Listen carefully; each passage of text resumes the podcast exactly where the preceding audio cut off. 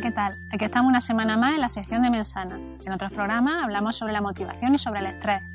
Hoy vamos a hablar de la autoconfianza, otra variable que está muy relacionada con las anteriores y que también influye notablemente en el rendimiento de los deportistas. La autoconfianza es ni más ni menos que la confianza que una persona tiene en sus propios recursos para afrontar una determinada situación. Para conseguir tener esta variable en un punto óptimo y que sea beneficiosa, es necesario que la persona conozca cuáles son las posibilidades reales que tiene para conseguir una determinada meta.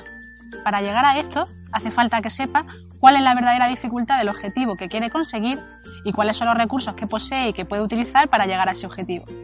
Y hago hincapié en que es necesario que la persona tenga una percepción realista de la situación. Es importante que el deportista tenga una actitud positiva, por supuesto, pero no sin criterio.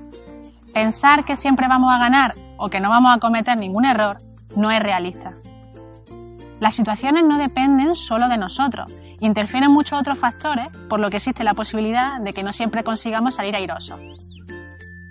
Por eso vamos a analizar las distintas situaciones a las que nos tenemos que enfrentar y ver cuáles son nuestros puntos fuertes y también nuestras limitaciones, pero no para lamentarnos o para castigarnos por ellas, sino para trabajar para mejorarlas en la medida de lo posible.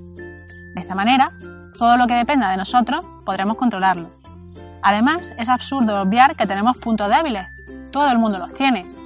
Por eso, hay que estar muy atentos a esos deportistas que muestran esa actitud excesivamente positiva y que hablan en términos extremos. Nos vamos a machacar, eh, no podemos perder, soy el mejor. En muchas ocasiones no tienen una percepción real de la situación o lo que intentan es enmascarar otro tipo de problemas debajo de una falsa confianza.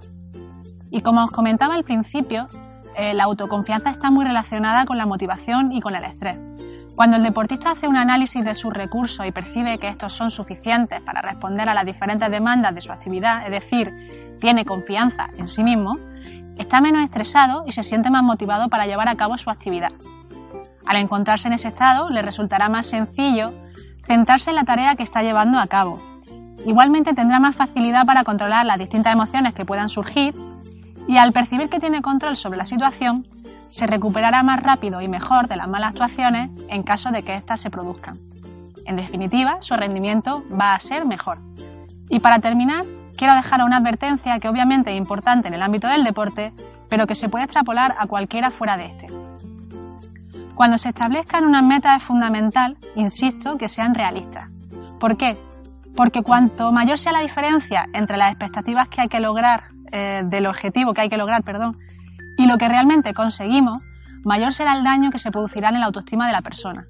Así que mucha atención a los entrenadores que marcan objetivos sin tener en cuenta las limitaciones de los deportistas, o a esos padres que exigen a su hijo determinados resultados sin pensar que estos pueden no estar preparados aún para conseguirlos.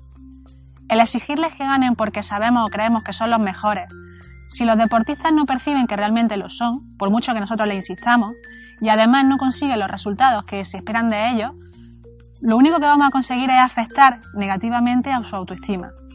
Y bueno, hasta aquí la sección de hoy. Nos vemos la semana que viene. Hasta luego.